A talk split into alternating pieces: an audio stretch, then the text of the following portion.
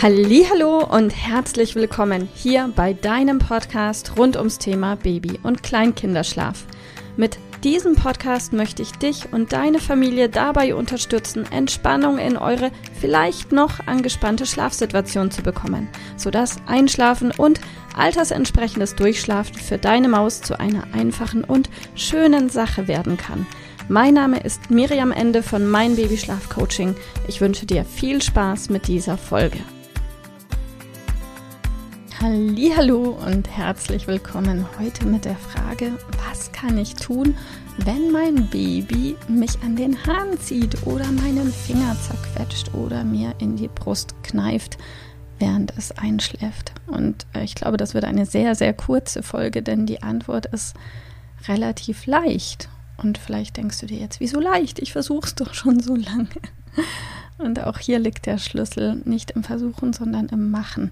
Zeig deinem Baby einfach auf ganz liebevolle und ganz wichtig auch auf konsequente Art und Weise, dass das, was es im Moment macht, und sei es sich dir an den Haaren zu ziehen oder dich in die Brust zu kneifen oder deinen Finger zu zerquetschen, dass das für dich unangenehm ist und biete deinem Kind auch Alternativen an. Und wenn du dir denkst, habe ich doch schon gemacht und funktioniert nicht, dann liegt auch hier der Schlüssel zum Erfolg in der Wiederholung. Im Englischen sagt man, Repetition is the mother of success. Und so ist es bei allem, was du übst und lernst und auch eben, was dein Kind übt und lernt. Das heißt, wenn du für dich die Entscheidung triffst, und ich hatte schon Kunden, die haben sich richtig regelrechte Löcher in die Haare reißen lassen. Da waren Löcher auf der Kopfhaut, weil an einer bestimmten Stelle das Baby konsequent seiner Mama die Haare ausgerupft hat. Und das muss so nicht sein. Du musst nicht ganz heroisch vor dich hinleiden, während du eine Glatze bekommst. Ich sage das ganz bewusst ein bisschen überspitzt, weil ähm, wir neigen dazu, zum Wohle unserer Kinder uns an der einen oder anderen Stelle vielleicht komplett selbst aufzugeben. Und du bist keine bessere Mutter, nur wenn du ein Loch am Kopf hast oder wenn du blaue Flecken in der Brust hast oder wenn dein Finger halb abstirbt. Dann bist du deshalb keine bessere Mutter.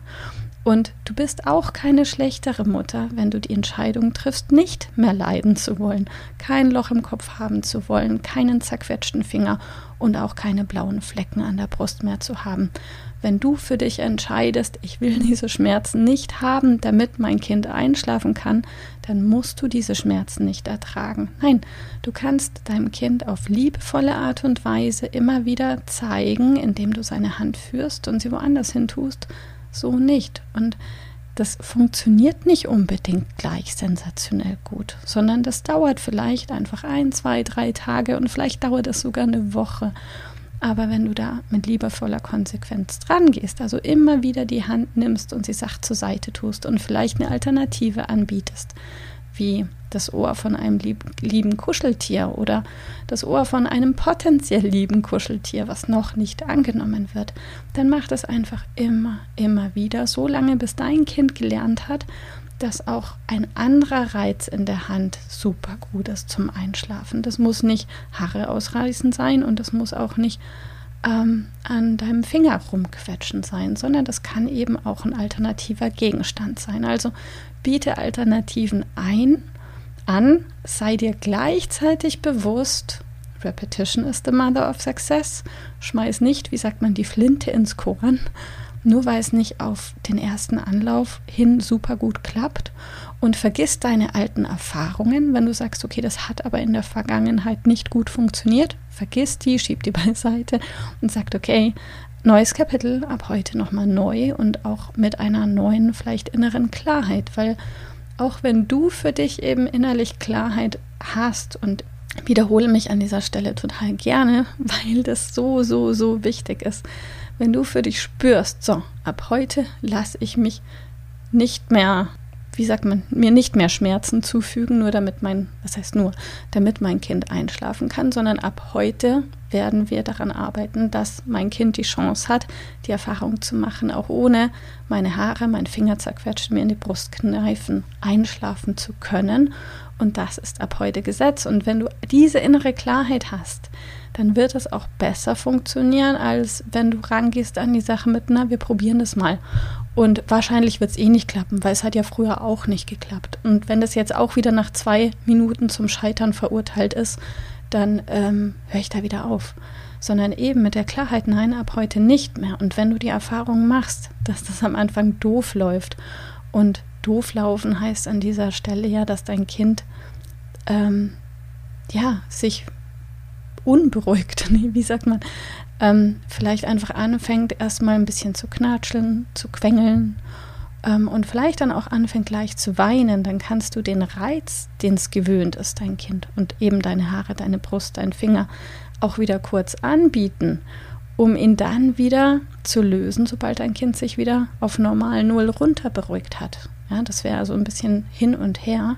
Das heißt, wir würden das Faden nennen, Ausschleichen vom Reiz oder wenn es gleich gut, gut funktioniert, noch besser. Dann brauchst du den Reiz natürlich auch nicht wieder anbieten. Also entweder es funktioniert gleich gut, dann hast du einfach Glück gehabt, sensationell weiter so. Aber trau dich, weil ganz oft ist das Schlimmste überhaupt der, die Angst vom Anfang oder die Angst vor was passieren könnte. Also trau dich und falls du das Gefühl hast, es läuft nicht gleich richtig gut und dein Kind wird eher munter statt weiter müde, dann biete immer wieder den gewohnten Reiz an, um ihn dann wieder sanft wegzunehmen. Und das machst du einfach so lange, bis dein Ziel erreicht ist und dein Kind auch gelernt hat, ohne diesen Reiz Haare zubbeln, Finger zerquetschen, blaue Flecken machen, einschlafen kann. Und das funktioniert, vertrau mir. Also einfach ein bisschen Übung und Zuversicht und dann wird es. Und wenn du sonst irgendwie Unterstützung brauchst, komm gerne auf uns zu. Ich wünsche dir alles Liebe und viel Erfolg. Bis bald. Tschüss. Liebe Mama, ich hoffe, dass dir diese Folge gefallen hat, dass sie ein Problem von dir gelöst hat, dass dir auch weiterhilft. Falls ja, freue ich mich, wenn du uns auch auf Facebook und Instagram besuchst. Dort teilen wir täglich wertvolle Tipps rund ums Thema Babyschlaf mit dir, die dir dabei helfen sollen, mehr Schlaf und vor allem auch mehr Lebensqualität für dich und deine ganze Familie zu bekommen.